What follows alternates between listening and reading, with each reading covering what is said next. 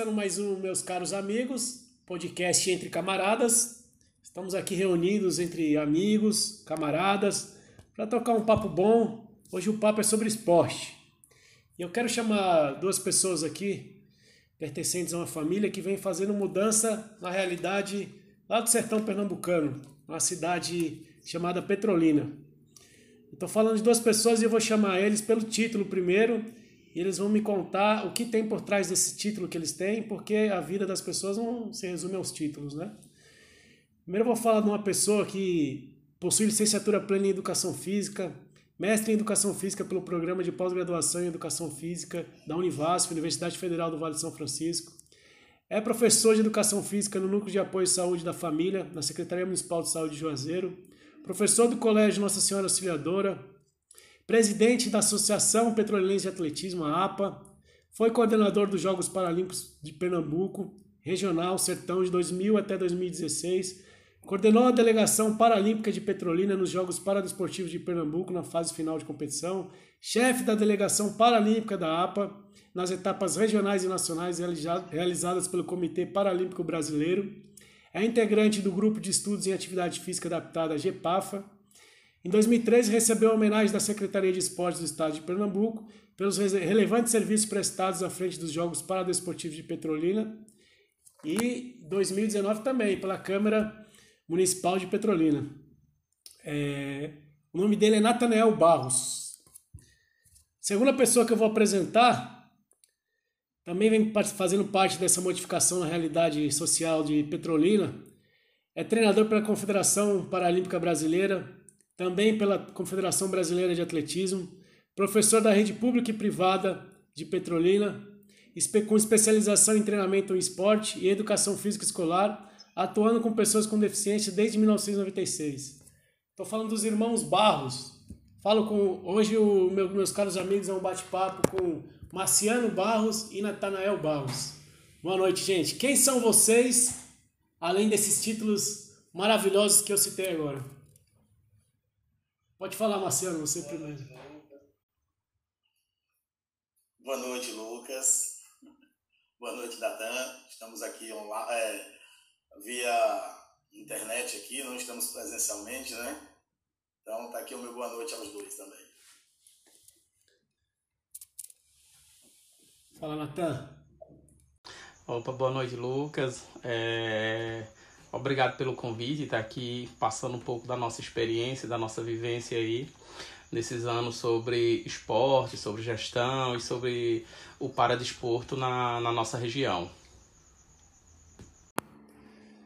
Bom, legal. Eu falei aqui um, uma, assim, inúmeros títulos, né? E são, diga-se de passagem, titulações honrosas e que não são colhidas assim no pé de laranjeira, né? É todo fruto de um trabalho, de uma história que vem sendo construída há muito tempo. E aí eu queria saber, essa história começa onde e como é que levou uma família quase que inteira, né? Porque você tem, vocês têm mais um irmão que, que trabalha com educação física, uma que trabalhou já com gestão de escola. Então, uma família aí que está voltada para a educação, né? Embora tenha sido construída na geração de vocês, né? Eu, pelo pouco que eu conheço de vocês, vocês vieram já construindo dentro de, da, da, da família esse acesso pela educação, essa geração dos filhos, né? E tem uma história anterior. Marciano, você pode falar um pouco como é, que, como é que é esse seu contato com a educação, seu contato com o esporte? Como é que foi seu início? Traça um panorama aí pra é, gente.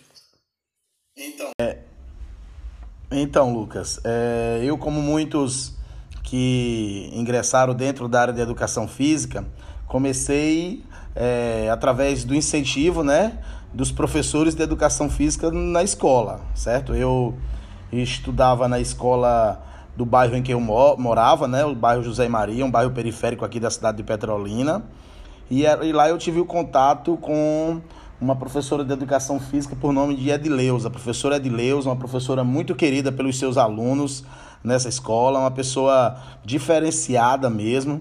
E aí eu comecei é, a me motivar nas aulas de educação física, a gostar da, da participação nas aulas de educação física, e aí fui convidado a praticar atletismo. Aquele garoto bagunceiro na escola, perturbado, é, que tinha muitas reclamações, é, recebeu aquele convite e aí, ao receber aquele convite, já se teve assim uma autoestima melhorada. Poxa, eu fui convidado para participar de uma equipe de, de atletismo tal. E aí eu comecei a praticar o atletismo. Isso é, eu acho que eu tinha 13, 14 anos.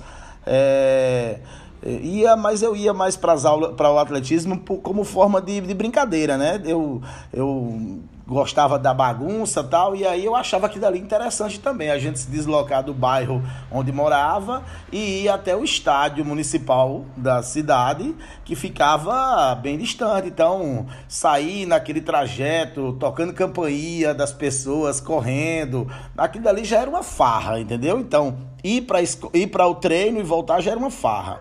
E aí, é, ainda motivado com essa é, com, esse, com esse convite da professora, eu, eu, tinha, eu tinha um aprego muito grande por ela, eu gostava muito, não perdia uma aula de educação física. E ela colocou um treinador lá que resolveu dar um, um, corte, passar a tesoura naqueles meninos que eram mais perturbados. E aí, quem foi o primeiro? Eu fui um dos primeiros, né? O cara me tirou que eu não poderia praticar o atletismo porque era muito perturbado nas aulas e não dava certo. E aí eu fiquei com aquilo, aquele pensamento, aquela, aquele negócio na cabeça. E, e eu já estava com um pouco de entendimento sobre, sobre o atletismo, então eu resolvi. É, é, eu resolvi treinar com mais vontade. E aí eu, eu, eu, trabalhava de office boy, então eu fazia os meus serviços de office boy e ia treinar. Ia treinar mesmo sem o, a permissão desse professor que estava lá. Logo, logo ele saiu, a professora colocou um dos alunos para ser o treinador, o cara me aceitou lá de volta, não era mais aquele professor. E aí eu fui para os jogos, me destaquei, ganhei algumas medalhas em provas de meio fundo e comecei a ter um pouquinho mais de gosto pela, pela prática de esportes. Eu estava terminando o ensino fundamental 2, a oitava série, é, 14, 15 anos mais ou menos. Aí quando é, eu fui fazer o ensino médio, é, o pessoal começou a dizer que tinha um curso de educação física no ensino médio, era um técnico em educação física. E aí, eu já vindo com aquela, aquele gosto pela, pela educação física, eu fui fazer, mas ainda pensando que fosse algo que eu fosse me divertir. Ah, poxa, um curso técnico no ensino médio de educação física, eu vou jogar todo dia, eu vou fazer atividade física todo dia. E aí fui naquela, naquela empolgação. Quando eu cheguei dentro do curso de educação física, Aí tudo mudou. Quando eu cheguei lá que percebi que era que eu ia ser professor, que eu ia fazer é, é, treinar atletas, tal, eu fiquei deslumbrado. Então passou-se o primeiro ano. Quando eu fui fazer o segundo ano do ensino médio, eu fui, eu tinha uma disciplina obrigatória que era o estágio. Então eu fui estagiar. Então para mim chegar na escola, por exemplo, na escola que eu estudava e deparar-se com os meus colegas da oitava série, todos do segundo ano e eu, professor deles, aquilo para mim foi tudo, velho. Então, assim, aí eu comecei a me motivar cada vez mais, né? É, já nesse ano, em 96, eu só tinha 30 dias para fazer o estágio. Aí eu pedi o professor da escola que gostava da, é, é, do meu convívio ali com os alunos e eu pedi ele para ser voluntário. E passei o ano todo na escola sendo voluntário, entendeu? É, montei um, um, alguns atletas do atletismo, eu já corria, já estava correndo, já, tava, já corria com, com. já tinha um bom condicionamento, né? E é, eu comecei, eu era atleta dos jogos escolares e era professor também, entendeu? Então, eu era da categoria juvenil, os meus alunos eram mirim para mirim e infantil, né? Aí, é, nesse, nesse ano 96, eu levei já atletas para competir em Recife e ali foi me motivando. No terceiro ano, eu fui contratado pelo, pelo governo do estado de Pernambuco com um mini contrato, então passei a trabalhar, mesmo ainda sendo estudante do terceiro ano, eu passei a ganhar dinheiro tal, então para mim aquilo dali era tudo, tá? saí do trabalho, que era o office boy, e fui é, é, entrar na área da educação física. Então eu era, eu era terceiro ano e dava aula para alunos de terceiro ano também, entendeu? Então, é, devido à falta de professores na nossa região, esse curso técnico de educação física, que inicialmente era até o sexto ano, passou até a sexta série, aliás, passou a suprir a necessidade na falta do professor de educação física. Então eles resolveram tirar os professores de português, de matemática que davam aula, completando as suas cargas horárias e botando o pessoal que tinha o curso técnico de educação física. E daí veio a motivação. Aí a partir daí comecei a fazer cursos na área de educação física, o que aparecia do governo do estado, é, de cursos eu estava presente, curso de com pessoa com deficiência, o curso de Libras, os, os próprios jogos escolares, os próprios jogos da pessoa com deficiência, tudo eu era voluntário. Eu sempre estava presente. Então aquilo dali, para mim, sempre era uma busca de conhecimento. Cada vez mais eu estava aprendendo é, é, com, com, com, com é, com a vivência, né? Com esses cursos, com o que aparecia, né? E aí, em 98, a profe... eu já estava saindo, aliás, em 97 eu estava saindo do ensino médio. Aí, essa professora que, que foi minha professora lá atrás, ela me convidou para ser o treinador da escola que ela era efetiva da escola. Eu tinha um curso técnico, então fui contratado pelo governo do estado a ser o professor da escola. E quando eu cheguei na escola, nós montamos uma das maiores equipes de atletismo que a cidade já teve. A minha equipe escolar tinha 120 atletas só no atletismo. Entendeu? E aí começou a vir o destaque. Eu passei passei mais de 10 anos nessa escola, a gente conquistou mais de 70 títulos para a escola. Fomos a primeira escola a levar atletas aqui de Petrolina a campeonatos brasileiros e a ganhar medalhas em campeonatos brasileiros, equipes de seleção pernambucana e aí começou toda a história, né? E esses, esses atletas fazendo resultados, é, quando foi em 2002, nós resolvemos criar uma associação para quê? Para legalizar os resultados que esses atletas escolares estavam fazendo. E aí eu sentei com a professora Edileuza, com mais alguns professores amigos da gente, inclusive ex-atletas também, e resolvemos criar uma tal de Associação Petrolinense de Atletismo, a APA, é, dia 20 de janeiro de 2003, aliás, 2003. 20 de janeiro de 2003, nós sentamos e criamos oficialmente, junto com o professor Santana, que era meu treinador, entendeu? Era meu treinador, foi um cara que aprendi muito com ele e a gente fundou é, a, a instituição. E aí, é, no ano seguinte, eu passei a treinar, além dos atletas escolares, atletas que estavam saindo da, da fase escolar. Porque o atleta na nossa cidade, ele só ia até a fase escolar. Completou 17 anos, 18 anos, ele ia trabalhar, ele não tinha mais uma outra ocupação. Dentro do esporte não tinha. Então era muito pouco um atleta que conseguia continuar dentro do esporte com a idade, é, já na idade de trabalhar, entendeu?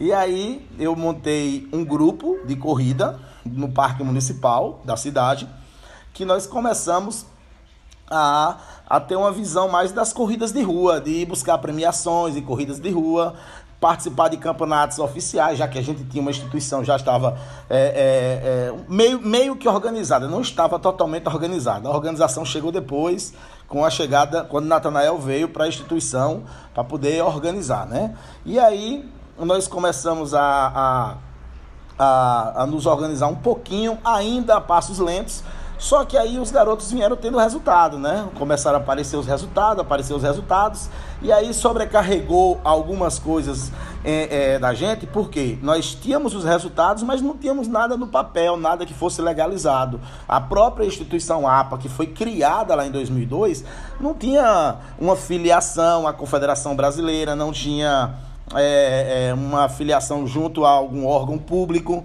e aí é, é, veio, Natanael veio, Natanael que você acabou de apresentar aí, Natanael veio e começou a organizar a instituição. E aí, com essa organização da instituição, nós começamos a inserir dentro da instituição o segmento da pessoa com deficiência. Nós já tínhamos pessoas com deficiência treinando com a gente, mas competindo a nível regular. Entendeu? Eles competiam com os regulares. A gente não tinha essa distinção. Ah, não, vai competir como deficiente. Nunca fiz uma inscrição, uma, por exemplo, da Fernanda Yara, que foi uma atleta que foi para os Jogos de Pequim em 2008. Eu nunca fiz uma inscrição dela em uma corrida como deficiente. Ela ia para as corridas no geral, ela ganhava a corrida, ela ficava entre as primeiras colocadas. E em um campeonato lá em Recife, um Norte-Nordeste Sub-23, ela competiu até com a Melry, que você conhece. E aí, elas têm a mesma idade, é de 86. E aí, um professor lá disse: Professor, bota essa menina para competir com os deficientes, com os membros superiores, deficiente e membro superior. Aí eu fui compreender o que era e coloquei. Quando coloquei, ela foi convocada para os Jogos é, é, Paralímpicos em 2008, que aconteceu em Pequim. E a partir dessa convocação dela, nós tivemos um outro fato dentro da nossa instituição que um dos nossos atletas perdeu a visão, ele ficou cego. E aí a gente foi conversar com ele e tal, explicar que é, que nós tínhamos competições para deficientes também, que aquilo dali para ele não era o fim e tal. a gente levou um bom papo, ele era um cara bem aberto. Então, logo, logo, com dois meses, três meses que ficou cego, ele voltou às atividades, voltou a competir e compete até hoje. Nós estamos em 2020, até hoje ele está em atividade, como é o Josualdo Coelho, né? Josualdo Coelho, foi várias vezes campeão brasileiro, por duas vezes sagrou-se é, líder do ranking mundial numa prova dos 10 mil metros. É um atleta que tem um histórico bacana dentro do esporte, certo? E a partir daí começa praticamente a nossa história, né? A história da instituição. É, muitos dos nossos ex-alunos hoje são professores da instituição, outros são estão estudando educação física e têm essa vontade também de continuar esse legado, trabalhando com a instituição, com a, com a equipe. É... E é isso aí. A partir daí que começa a nossa história. Então, qual é a data que o Natanael ingressa na, na, na APA? Então, uma data exata eu não sei bem ao certo, porque o Natan sempre esteve muito próximo, entendeu? Ele sempre esteve muito próximo da, da, da gente enquanto, enquanto é, enquanto treinador tal, ele sempre esteve muito próximo. Só que é, teve uma época que ele trouxe é, a organização de, da instituição. Ele resolveu organizar de forma legal, um cartório, tudo direitinho, filiar a, a confederação. Por exemplo, a gente disputava é, com, juntamente com o professor Abraão do Recife, através do projeto Atletismo Campeão. Nós tínhamos essa parceria. E aí, uma reunião com o Abraão, Abraão, inclusive, foi ele que sugeriu que a gente organizasse as instituições. Então, nós organizamos a nossa instituição e. É, é, passamos a disputar os campeonatos com o nome da nossa instituição, a APA Petrolina. Aí foi daí onde Natanael chegou também com mais força, montou a instituição, é, é, fizemos eleição, teve tudo certo, tudo correto e, e a partir daí a instituição veio a, a, a ganhar prêmios como prêmios não, é, títulos, né, como é, é, utilidade pública, entendeu? Títulos de utilidade pública, a mídia veio de uma forma maior, assim, todos os nossos atletas, eles têm uma mídia muito forte aqui na cidade, no estado de Pernambuco. Teve ano que nós tivemos mais de 15 aparições só no Globo Esporte do estado de Pernambuco, entendeu? Então, assim, foram diversas matérias, matérias a nível nacional, porque os atletas vieram começaram a se destacar. Então, naturalmente, as, as, as entrevistas estavam sempre chegando. Então, assim, é, a parte de, de TV, de rádio, de jornal, de blogs, tudo isso deu uma força muito grande para que as pessoas conhecessem mais a instituição APA Petrolina. O Natanael, o Marciano falou aí, fez uma contextualização histórica, né? fez a linha do tempo aí da, do surgimento da APA, dessa história do atletismo em Petrolina como fortalecimento, né? É, agora, pela sua voz, Natanael, como é que surgiu para você essa oportunidade de estar junto com a APA e de se construir dentro da educação física como uma ferramenta de transformação? É, boa noite mais uma vez, Lucas Marciano.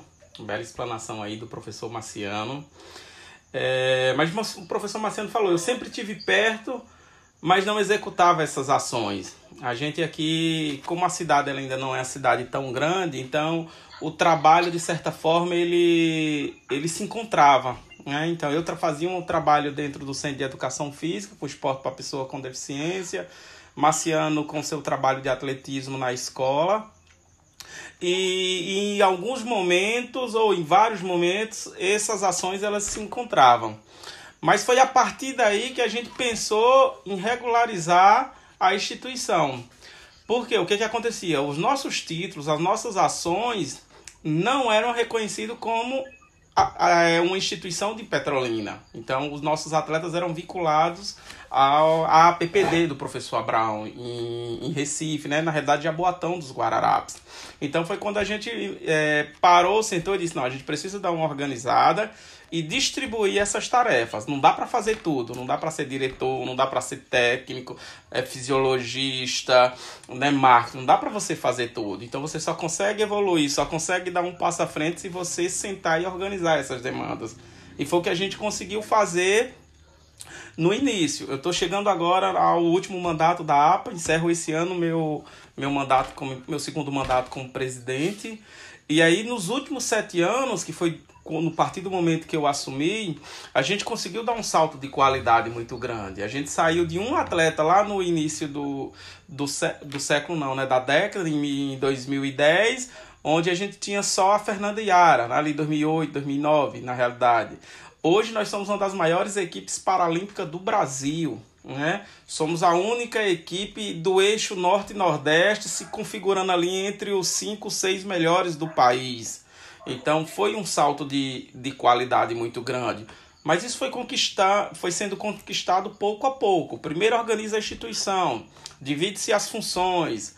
Posteriormente, vamos estabelecer parceria. O esporte, como muitos outros como muitas outras atividades dentro do Brasil, tem uma dificuldade muito grande para se manter, né? O, o esporte não é visto como uma política pública séria pelos governos apesar de, de ter melhorado nos, no, em algum, de 2003 em diante, mas sempre passou por umas dificuldades muito grandes. E aí a gente foi organizando a partir de parcerias. Foi aí onde a gente iniciou nossas parcerias com cooperações técnicas com a instituição federal e com o IFE, parcerias com o SESI Petrolina, parcerias firmes, parcerias sérias, né, onde foi estabelecido um, um contrato para organizar esses termos de cooperação. E, a, e aí a gente passou também a buscar editais para poder dar uma estrutura maior. E hoje a APA é o que, é, o que tem sido feito, né? A APA hoje é a referência hoje do atletismo no nosso no Nordeste. E, e isso foi fruto dessa dessa organização, né? Depois que sentou, que planejou, que organizou, a gente foi crescendo ano a ano.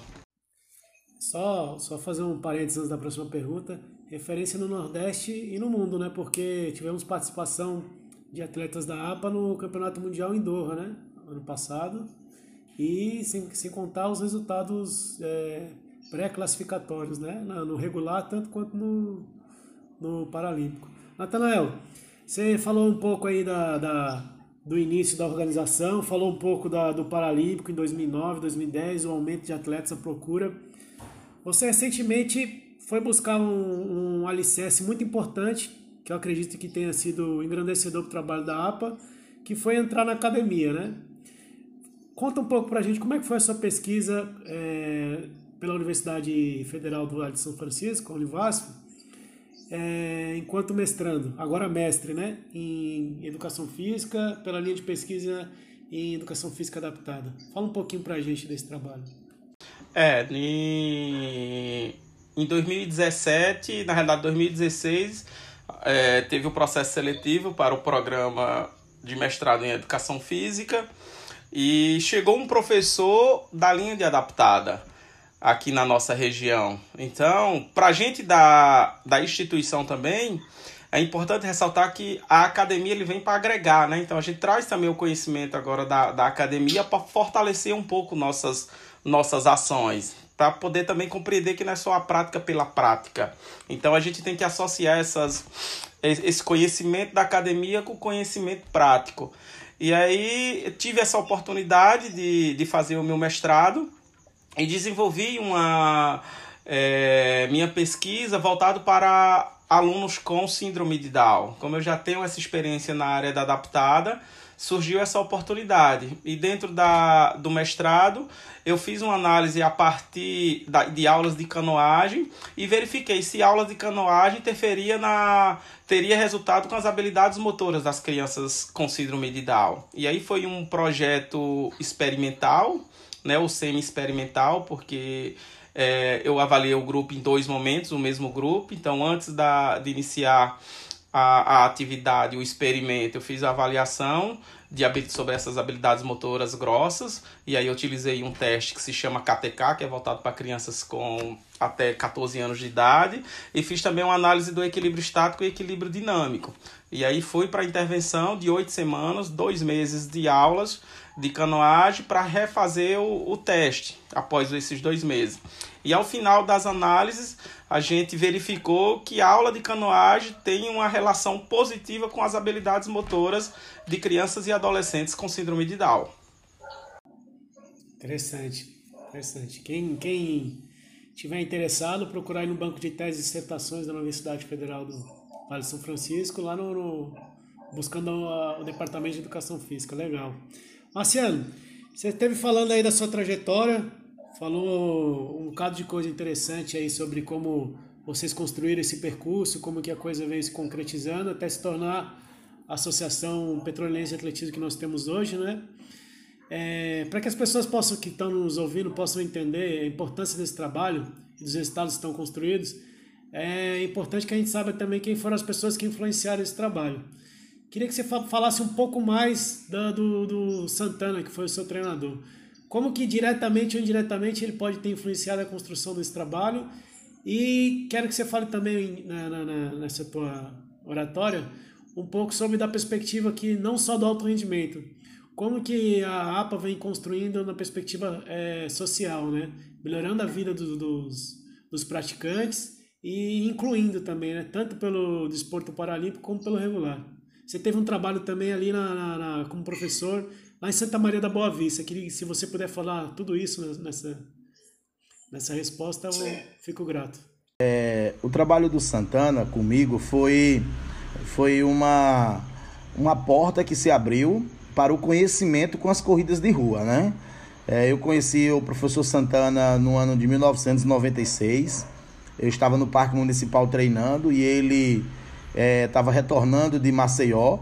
E aí ele falou que era atleta, que já tinha disputado é, maratonas fora do Brasil, tal como maratona em Porto, Estocolmo, é, tinha sido tricampeão da maratona do Rio de Janeiro e Jogos Pan-Americanos, medalha de prata nos Jogos Pan-Americanos de Cuba em 91. E aquilo dali para um atleta que nunca tinha saído para competir fora, é, era muito interessante. Eu vi aquelas histórias tal, e ele disse que estava vindo para a região e que queria montar uma, uma equipe de corrida. E aí ele, ele me convidou, eu aceitei. Nós já tínhamos alguns atletas aqui no bairro que corriam é, com uma, uma, equipe, uma equipe que eles criaram também por nome Petroequipe. Era uma equipe é, de, de um grupo de, de, de amigos. É, e aí eu, a gente estava ingressando, só que eu nem cheguei a ingressar na equipe, já, já convidei eles para participar dessa equipe com o professor Santana, né? O Santana inicialmente abriu uma equipe com o nome de ASA, que era a Associação Sertaneja de Atletismo. E aí, é, com a criação dessa equipe, eu tive a oportunidade de ir para minha primeira corrida, né? Eu tinha 18 anos, é, acho que era 18 anos, e aí eu fui para uma competição em, em, Jacobina. Na época era uma corrida muito é, muito comentada na região por dar muitos atletas.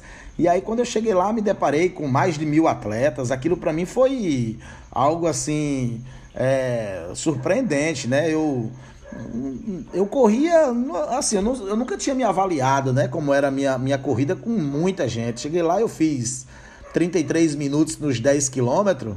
Eu fui o 19 colocado na minha categoria juvenil. Então eu fiquei assim imaginando, eu disse, caramba, eu fui 19 colocado, corri 33 minutos e 10 segundos em 10 quilômetros.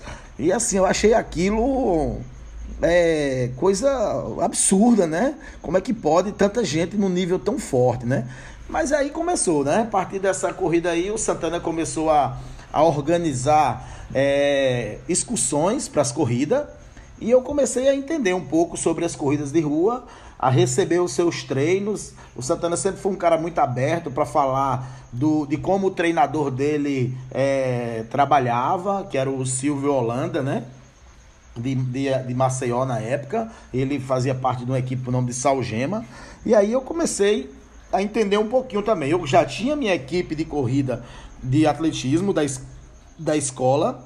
E aí eu comecei a ir agregando os alunos de forma. É, aparecia uma corrida, então eu ia para a corrida e já levava um ou dois alunos também para as corridas de rua, para poder eles conhecerem as corridas de rua. E a partir daí iniciou esse conhecimento com a corrida de rua. É, a partir daí foi onde eu consegui montar uma equipe também de corrida de rua, mas meus alunos eram apenas juvenis, menores e juvenis. Só que os meninos começaram a se destacar e começaram a ganhar prêmios nas corridas. Ganhava uma bicicleta, ganhava algum dinheiro, chegava com isso em casa e isso começou a motivar, a motivar os colegas, que é, percebiam os garotos viajando quase todos, todo mês, tinha uma viagem para alguma corrida, e aí mais garotos vieram surgindo é, durante esse percurso. Até que o Santana, quando eu montei a minha equipe, assim, onde eu fui tomar de conta da equipe, foi porque o Santana ele resolveu é, concluiu os estudos dele na área da educação física, então levou as filhas para Maceió, foi estudar. E aí, como a gente ficou sem aquela equipe, eu montei, a, peguei minha equipe e comecei a trabalhar com eles, é, visando essas corridas de pista e de rua, né? E a partir daí surgiu a, a, o grupo. Então eu sempre digo que o Santana foi uma, foi uma porta que se abriu para esse conhecimento relacionado as corridas de rua. E aí, é, quando você me perguntou aí também sobre a questão social da, é, é, da instituição, eu acho que a APA ela tem um, um poder social muito grande dentro da nossa instituição, porque é, o objetivo aqui não é a gente formar atleta, não, entendeu? É, é a gente formar pessoas com uma boa índole, é, pessoas que possam buscar uma formação profissional, que possam ter através do esporte é, é, um outro meio de vida. Então, assim, é, uma certa vez eu ouvi de um dos meus alunos, inclusive daqui a pouco eu vou falar o nome dele ele disse o seguinte: é, toda, todo atleta que chegava na instituição, logo, logo estava ganhando para ele. E aí ele não faltava um treino, ele não faltava um treino, ele, com, ele fazia de tudo para comprar o melhor tênis, para correr com tênis bom, de qualidade, que todo mundo corria, mas todo mundo que chegava, chegava para brigar logo com ele de cara, queria ganhar para ele. E ele parou uma vez e me disse bem assim, é, que quem tem talento não quer, Aliás, que quem tem talento não quer. E quem, e quem não tem é quem quer. Entendeu? Se referindo a ele, que ele não tinha tanto talento, mas queria muito o esporte. E os outros que eram bons, que chegavam logo, corriam 33, 32, 33 nos 10 quilômetros, é, não, não, é, não tinha disciplina nenhuma para o esporte. Esse atleta é o professor Domingos. Entendeu? É o professor Domingos que me trouxe essa reflexão. Isso ele tinha 14, 15, 16 anos. Entendeu? Magrinho tal. E aí é, foi uma reflexão que veio na minha mente. Por quê? Porque hoje Domingos é um dos melhores treinadores, um cara super competente no que faz, como administrador, entendeu? Mas lá como atleta ele tinha essa, essa imaginação. Mas imagine se eu naquela época, enquanto treinador, virasse para ele, não, você não precisa vir mais não, porque você não tem talento para o esporte entendeu? Eu estaria tirando da, de circulação um grande profissional. Então, assim, eu muitas vezes debato com alguns profissionais e digo que isso, uma, uma atitude dessa, um, um cara que, que, que cresceu na vida dessa forma, ele, ele é, ele me deixa tão feliz quanto um cara que ganha uma, um, grandes provas pelo país, entendeu? E como, e como Domingos, tem tantos outros atletas que passaram pela nossa instituição que hoje é, são muito agradecidos por terem tido uma convivência dessa com a gente, de ter é, passado é, pela instituição, de ter tido alguns conhecimentos que de certa forma que de certa forma o, o, o, atleta faz. Eu sempre digo que o atletismo ele é um trampolim para a vida dos nossos atletas, entendeu? Então ele aprende muito dentro do, do, da instituição, ele aprende muito nessa socialização, de estar tá com pessoas boas, de estar tá com pessoas que têm objetivo, que querem alguma coisa na vida. Entendeu? Então eu acho que o, a, a instituição ela tem essa, essa, essa ferramenta poderosa. E depois veio a questão dos Paralímpicos, né? Os Paralímpicos que é, muitas vezes eram, eram ali é, discriminados pela família, que eram os coitadinhos, que não podiam, e a gente tinha um olhar diferente. Poxa, esse cara pode ser campeão brasileiro, esse cara tem um potencial para isso. A gente, quando, até hoje, quando eu estou conversando com o Natanael, que a gente vê um cara com uma deficiência lá, já corre para ver como é o, a, o ranking do Brasil daquele, daquele cara com aquela deficiência, para poder já trabalhar pensando nisso, entendeu? Que o cara pode ser um, um, um, um cara campeão dentro do esporte, dentro do esporte paralímpico. Então, assim, é uma coisa que muda a vida de, de, desses garotos, né? Os garotos sem perspectiva nenhuma e hoje são campeões brasileiros, hoje viajam o mundo, entendeu? Hoje viajam o mundo, então assim, como é, é, nós temos diversas histórias, eu for relatar aqui histórias, por exemplo, de um Laércio que vivia do lado do parque municipal ali, é, usando drogas, que na sua primeira entrevista que foi dar, o repórter fez uma pergunta se ele estava gostando do atletismo, ele disse, muito bom, melhor do que estar tá fumando maconha ali na outra esquina. Aí a, a repórter, eu, eu me assustei assim na hora, a repórter, calma, ele tá falando a realidade dele. Eu não vou colocar isso, mas eu sei que ele tá falando a realidade dele, entendeu? E que hoje, pô, é um cara super prestativo, que você olha assim e diz, cara, não tem condições de ser aquele cara lá de antigamente, entendeu? Então, assim, é, é, foram transformações sociais que, acontecer, que acontecem todos os dias na, na é, é, dentro da instituição. Às vezes, quando, quando chega alguém para poder participar da instituição, os caras já chegam com, conhecendo relatos desses, dessas pessoas, que quer, eles querem também mudar, eles querem se ingressar dentro do esporte.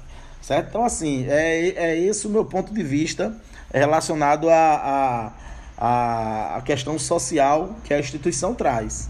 E a última questionamento, pergunta que você fez aí sobre Santa Maria da Boa Vista, eu trabalho lá numa área de assentamento, e trabalho em um setor que se chama DAP, Departamento é, de Apoio Psicopedagógico. Né? Esse é um, é um trabalho que é feito apenas com deficientes intelectuais, é, onde, eu, onde eu fiz um pequeno projeto e apresentei lá para poder ficar dando aulas de, de educação física é, no programa por nome DAP Saudável. Apresentei o projeto DAP Saudável e aí eu faço duas vezes por semana atividades físicas é, para esses garotos com deficiência intelectual e com síndrome de Down. Então a gente tem atletas com síndrome de Down e deficiência intelectual. Então o que é que eu fiz? Eu nas minhas primeiras aulas lá eu, eu, eu conversando com a, com a diretora da escola é, levamos um médico para a instituição e lá nós fizemos avaliação aquela avaliação simples lá para saber se é uma anamnese com cada um deles para me identificar o que é que cada um tem é, que a maioria tem algum problema de saúde, a maioria deles, 90% dos alunos, eles têm algum problema de saúde.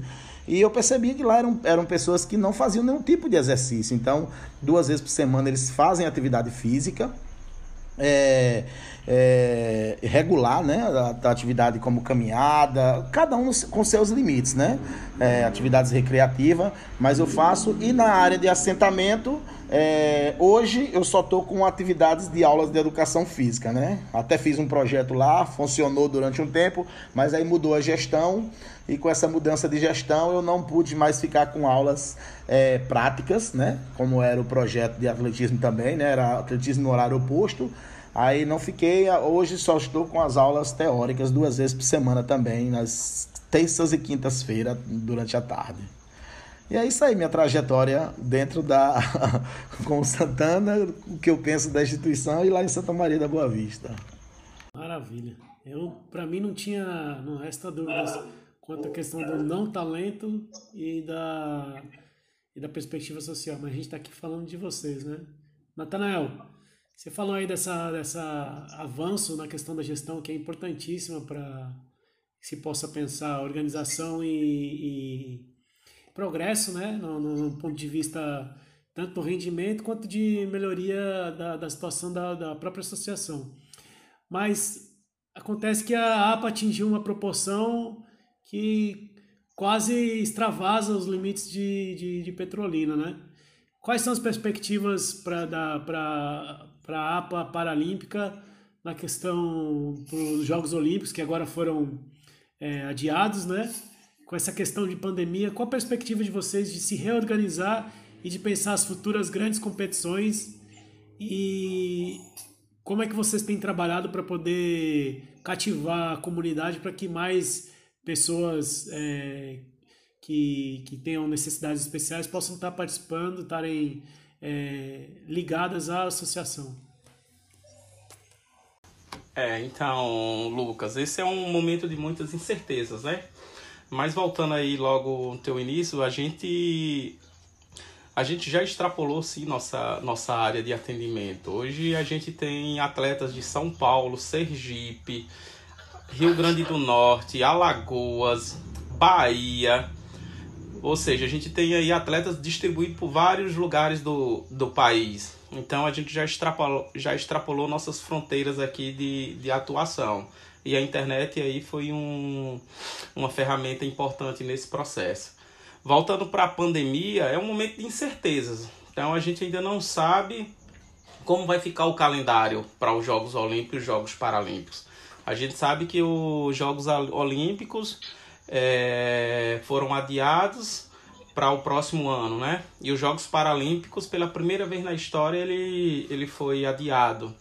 Então a gente está esperando aí um, um pouco das orientações, tanto do Comitê Olímpico como do Comitê Paralímpico, para poder também fazer a nossa organização. Do ponto de vista de, do alto rendimento dos nossos atletas, nós temos algumas possibilidades reais de atletas, tanto na, nos Jogos Olímpicos como nos Jogos Paralímpicos.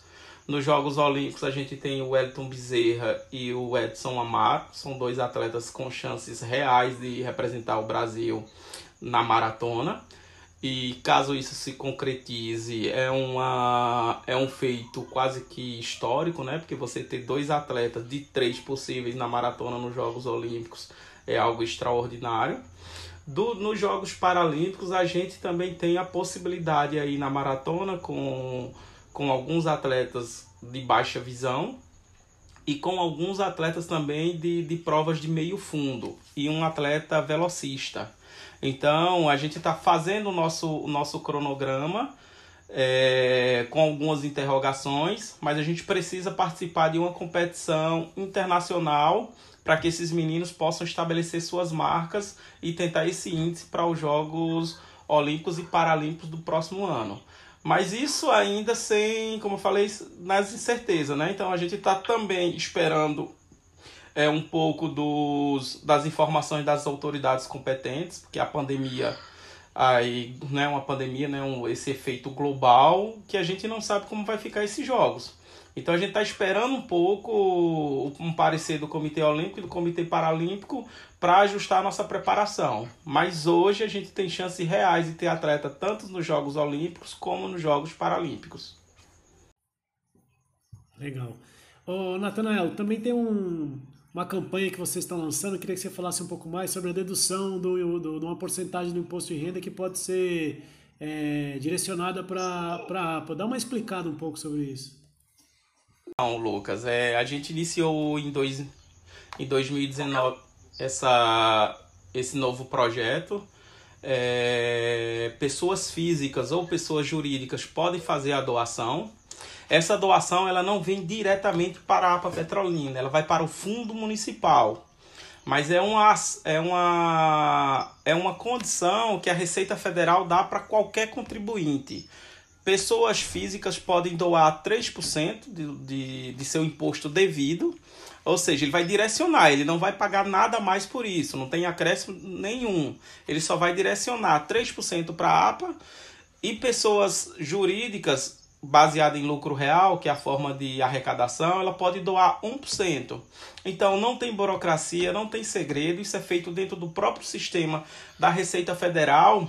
Então quem está quem tá ouvindo, quem está assistindo a gente aí, na hora de declarar, a gente está entrando agora na reta final, que é o mês de junho, né? o último mês para o ajuste da declaração. Então, lá em doações na declaração, escolhe o estado de Pernambuco, a cidade de Petrolina e a, o próprio sistema ele já faz esse cálculo automático do que você tem de, de doação. É uma informação que muita gente não, não tem acesso no Brasil, mas todo contribuinte ele pode fazer sua, sua doação. E o mais importante é que necessariamente ele não coloca a mão no bolso. É algo que se, se ele não fizer a doação vai ser direcionado para o governo. Então ele só vai direcionar. Então ele direciona isso para para o fundo municipal e encaminha via nosso site, que é o www.apapetrolina.com.br barra doações e anexa o comprovante enviando para a gente, para a APA. Com essa doação, com esse comprovante enviado, a gente consegue é, fazer o resgate do, do dinheiro. Maravilha, urgente. Então você que está ouvindo a gente aí, esse é o último mês aí, estamos entrando agora, segunda-feira, no último mês, com a possibilidade de vocês direcionarem essa porcentagem. Pessoas jurídicas 1%, pessoa física 3%. É isso, né, Natan? Isso. Isso. Legal. Marciano, papo tá bom, papo tá gostoso. Vamos direcionar um pouco aí para para a gente entender um pouco da sua perspectiva, do seu planejamento com um atleta seu que tem mais se despontado nos últimos anos, tem feito grandiosos resultados, assim, é, que tem construído bem calcado mesmo a sua carreira. É, quando eu costumo dizer, quando a carreira é construída com honestidade, com dignidade, os passos são lentos mesmo, demoram para surgir aquele grande resultado. Quando o resultado é por caminhos curtos, ele aparece assim de uma hora para outra e de repente some, né? Então eu estou falando do Edson Amaro, que é um atleta que é de Juazeiro, uma cidade próxima aí, vizinha, né, divisa da Bahia com, com Pernambuco e que faz os seus treinamentos junto com a APA é, em Petrolina e tem representado Pernambuco há muitos anos e com resultados tão importantes como a Maratona de São Paulo, Maratona de Sevilha, Foz do Iguaçu, Maratona do Chile, Santiago, é, ganhou o Circuito Brasil de meia maratonas, né? Queria que você falasse um pouco dessas conquistas e o que vocês têm pensado para acertar aí e polir um pouco a preparação com esse fôlego que o mundo todo ganhou com essa pandemia no sentido dos Jogos Olímpicos. É, então, Lucas, é... falar do Edson Amaro, a gente vem uma trajetória bem, bem extensa já, né? O Edson, ele começou comigo lá em 2002. 2003 ele já estava se destacando aí como juvenil. 2003, 2004, jogos escolares. E uma, uma vez eu falei para ele o seguinte, até quando eu construí o e-mail dele, eu coloquei Edson Pequim. Era o nosso objetivo lá inicialmente, assim, algo que a gente sonhava, né? Mas eu dizia que era da escola à Olimpíada, certo? Todo um trajeto. Então, esse sonho da escola à Olimpíada, ele não acabou ainda não, certo? A gente é um, é um sonho real pra gente. É, eu sempre eu sempre comentava com o Edson a seguinte forma: olha, nós não temos sonhos, nós temos objetivos. E se a gente traçar é, esse objetivo, a gente vai chegar. Então, o Edson, quando veio fazer sua, sua, seu destaque, foi nas provas mais longas, né? Ele, em 2005, ele fez uma meia maratona internacional da Bahia, é, lá em Salvador, e ele me pediu lá o cara poder botar ele no pelotão de elite, e o pessoal não não permitiu. Eu fui lá falar com o, o, o presidente na época, o Og Robson, e ele disse: Olha, eu não vou botar porque ele não tem resultados. Eu disse: Mas ele é um cara bom, ele tem, ele tem um bom condicionamento. Infelizmente, não vou colocar. E o Edson tava empolgado, tava lá do lado do Valde, perto do Valdenor, que era o ídolo dele, né? E aí tudo bem, botar, espalharam lá, botaram o pelotão de elite lá 100 metros à frente, o povão lá atrás. E o Edson, com 3 quilômetros, já estava junto dos atletas de elite, conseguiu acompanhar. E uma prova que tinha muitos atletas de elite. Antigamente aqui na Bahia se dava muito atleta de elite, porque todo mundo queria ganhar do Teixeirinha, né? E o Teixeirinha, que era o grande ídolo aqui, e inclusive a gente também queria ganhar dele, né? E aí o, o Edson largou no povão e conseguiu se segurar ali junto dos quenianos e chegou junto com o Valdenor. O Valdenor foi terceiro, o Edson foi quarto, correu uma hora e oito. O Edson tinha 19, 20 anos, acho que era, era juvenil ainda, é, mas já chegou é, mostrando a cara. Tanto que é, o, o, o, Edson era o atleta mais comentado na competição, né? Porque sair lá no povão, é, onde naquela época se valorizavam muito os atletas de elite, e ele conseguir aquele resultado foi fantástico. E a partir daí, outros resultados vieram. Foram muitas meia maratonas. O Edson, por exemplo, venceu todas as meias maratonas do Nordeste, entendeu? Todas as meias maratonas que tem no Nordeste ele venceu. De farol a farol, meia da Bahia, Salvador, é, Fortaleza, tudo. Que for de meia maratona no Nordeste ele já ganhou. E aí naquele ano que, que você fala aí do, do circuito de meia Brasil de meia maratona, ele venceu nada mais nada menos que o Marco Corim, né, que na época tinha 27 minutos nos 10 quilômetros, e o Edson não tomou conhecimento, porque realmente ele não tomava conhecimento na prova, quem tivesse bem que o acompanhasse, né? Então ele venceu. Isso, o Marco Corim, ele de um segundo lugar, né, na São Silvestre, né? E e aí ele ele é, ganhou a prova e depois no ano seguinte a gente partiu para tentar fazer uma maratona, né? Ele foi ali meio capengando, correr a maratona de Curitiba, tal, finalizou, mas não, não chegou a ir para pódio, né? Porque estava ainda tentando começar na maratona, mas aí a gente resolveu em 2000 e, 2011, se eu não me engano, acho que foi 2011 mesmo. 2011 nós, nós conseguimos aqui colocar na maratona de Santiago e aí praticamente foi a primeira maratona que ele que ele veio e quando chegou lá foi, foi quarto colocado na maratona, fez 2 horas 16 e 20, bateu recorde pernambucano de maratona e é, se credenciou entre os atletas que estavam com vaga para Jogos Olímpicos de Londres em 2012, né? E aí a gente ficou naquela empolgação tal, mas aí não era tanto o objetivo nosso, ele ficou ainda na sexta colocação dos três que foram. Aí no ano seguinte nós fomos para a Maratona do Recife, Maurício de Nassau. Quando chega lá o Edson vence a Maratona Maurício de Nassau, ganha uma boa premiação na época, né? Que era a, a corrida de maior premiação no Brasil. E aí nós resolvemos planejar só o trabalho para a maratona. Ele voltou novamente para a maratona, venceu novamente a maratona, é, também em cima de atletas quenianos tal. E aí começou a, a os resultados dele em maratona. O Edson fez outro resultado expressivo que foi na maratona do Rio de Janeiro, que pouca gente tem esse conhecimento, porque na época ele vestia a camisa do Cruzeiro, mas o Edson correu no Rio de Janeiro 2 horas 16 e 50. Então 2 horas 16 e 50 para quem conhece a maratona do Rio, sabe que ele vencia diversas edições. Não era o caso daquela, porque daquela os quenianos que chegaram na frente dele bateram o recorde da prova com 2 horas e 14 e 48, mas ele foi e saiu daqui preparado para ganhar a maratona. É, aconteceu de vir o keniano, mas é, nada de mudar os focos da gente. E mais uma vez, ele fez índice para os Jogos do Rio de Janeiro, que acontecia no ano de 2016, né? Fazendo índice no Brasil e foi o único atleta que fez índice correndo no Brasil. Nenhum outro atleta fez índice correndo no Brasil certo? E aí a gente ainda tentou fazer índice no ano seguinte, ele correu a maratona de Sevilha, correu 2 horas 17 e 11.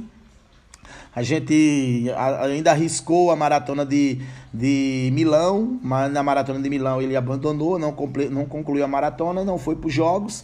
E agora, aí depois, ele, é, no ano seguinte, ele teve um resultado expressivo quando apareceu aí para o pessoal, que foi a maratona de São Paulo, onde ele foi segundo colocado na Maratona de São Paulo. A gente trabalhou para isso. Ele já tinha corrido a Maratona de São Paulo em 2015 também, tinha sido quinto colocado na Maratona de São Paulo. E aí veio o segundo lugar no ano de 2017, mesmo ano que ele vence também a Maratona de Foz do Iguaçu, quebrando uma hegemonia de 10 anos dos quenianos. 10 anos seguidos, só queniano ganhava a Maratona de Foz do Iguaçu. E aí, quando o Edson foi lá e quebrou essa hegemonia, também já tinha corrido o ano anterior, tinha sido segundo, né? Na maratona lá de, de, de Foz do Iguaçu.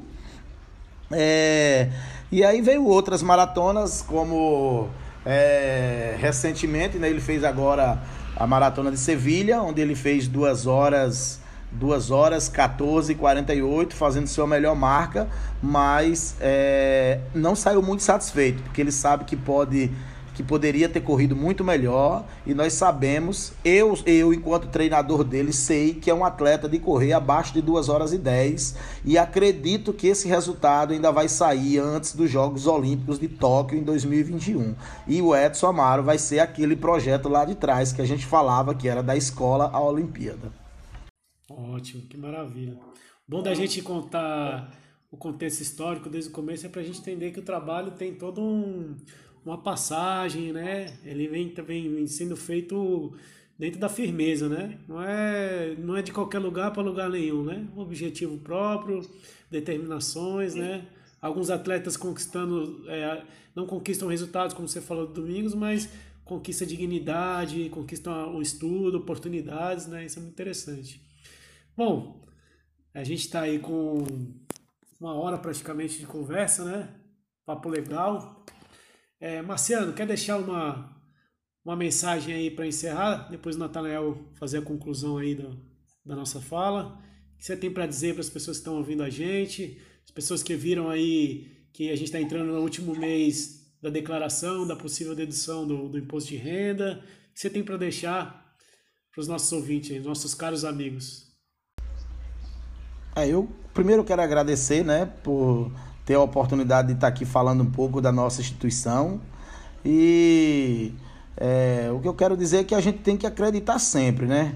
Se você não acreditar em você, no que você vai conquistar, que você vai conseguir, ninguém vai fazer isso por você, entendeu? Então, assim, é, a gente, a gente é, faz esse trabalho aqui é, na perspectiva que as pessoas melhorem de vida realmente. Então, assim, eu sempre quando faço alguma coisa, quando eu ajudo alguém, eu peço, é, eu faço isso porque eu sei que lá atrás eu fui ajudado dessa forma, entendeu? Aquela, aquele, aquele apoio que eu tive lá no começo da minha professora tal, é algo que, que, é, que me motiva até hoje, entendeu? Então, assim, é, vamos acreditar, vamos acreditar que, que o trabalho vai vir, que tudo vai dar certo.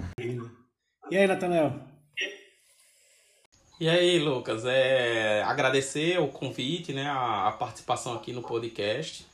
Dizer que estamos aí abertos para quando precisarem conversar, né? É muito importante para a gente estar tá passando essa experiência exitosa que a gente teve aqui no, no sertão pernambucano. É, a gente sabe da nossa responsabilidade enquanto é, uma instituição séria, que vem fazendo um trabalho sério e que tem uma responsabilidade social muito grande. Então, apesar de ser um clube de alto rendimento, a gente sabe do nosso compromisso e da nossa responsabilidade com a, com a vida desses meninos, porque alguns deles encontram no esporte tem no esporte uma, uma possibilidade de melhoria de, de vida, de perspectiva de vida, né? Como o Marciano mencionou anteriormente, o, um dos nossos atletas que vivia ao parque não tinha perspectiva de vida nenhuma. E a perspectiva de vida dele ele encontrou no esporte. E a gente vem, fei, vem fazendo aí nossa, nossas ações, fazendo nossa contribuição para a comunidade, para a nossa região. Sabemos dessa nossa responsabilidade e continuaremos aí firme e forte desenvolvendo essas ações. Então, muito obrigado pelo convite. É, quem está nos ouvindo, nos ouvindo que lembrar mais uma vez da declaração do imposto de renda, você pode fazer uma boa ação, você pode direcionar parte do seu imposto de renda, você não vai pagar nenhum centavo a mais, vai apenas fazer uma escolha se você deixa esse imposto para o governo se você direciona para uma, para uma boa ação. E a APA está aí, apta para receber esse, esse recurso e empregá-lo nessas ações do esporte para pessoas com deficiência e para os atletas sem deficiências. Muito obrigado. Muito obrigado. Os contatos do, do Instagram, Facebook, site. Isso. O Instagram é apapetrolina. Então lá tem várias informações sobre nossas competições, sobre os atletas, sobre o imposto de renda. E o site também tem esse passo a passo inteiro. Tem uns, alguns vídeos também é, apresentando como fazer essa declaração, se as pessoas tiverem algumas dúvidas. O site é o www.apapetrolina.com.br. Então fiquem à vontade, acessem e contribuam. Legal. Quero agradecer vocês tenham aceitado o convite para esse bate-papo entre camaradas. E aos que estão ouvindo a gente, agradecer por estarem acompanhando o nosso trabalho. Esse é mais um episódio do Meus Caros Amigos. Obrigado, galera. Valeu.